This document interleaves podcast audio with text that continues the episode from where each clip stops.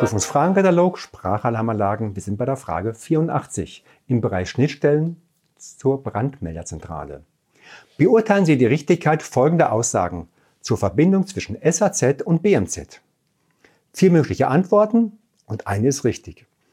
Unabhängig von der Anlagengröße darf von der BMZ nur eine einzige Auslösung in Richtung SAZ übertragen werden.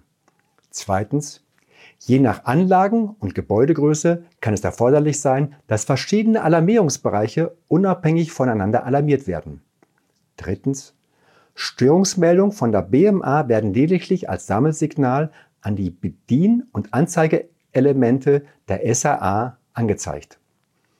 Viertens, in Ausnahmefällen, falls die Kapazitäten der BMA bereits ausgelastet sind, können auch Brandschutzklappen von der SAA angesteuert werden.